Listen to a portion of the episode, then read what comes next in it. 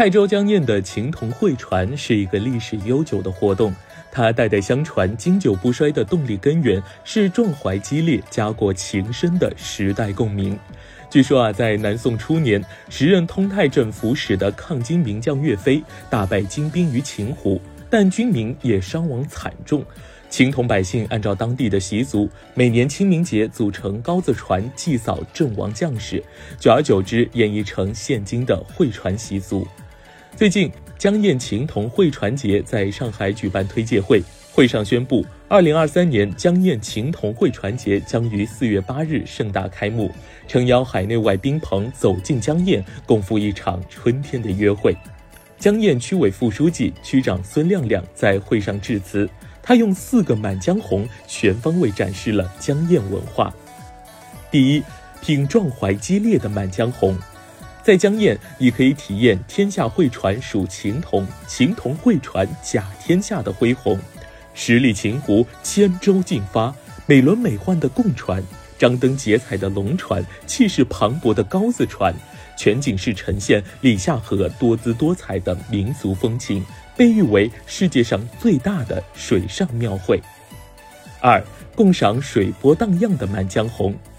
江堰有国家五 A 级旅游景区秦湖国家湿地公园，是全国第二家、江苏首家国家级湿地公园，分布着丰富的藻类植物，满江红、水花生等浮水而出。眼子菜、苦草等沉水而生，你可以泛舟秦湖，享受诗意共远方的静谧时光。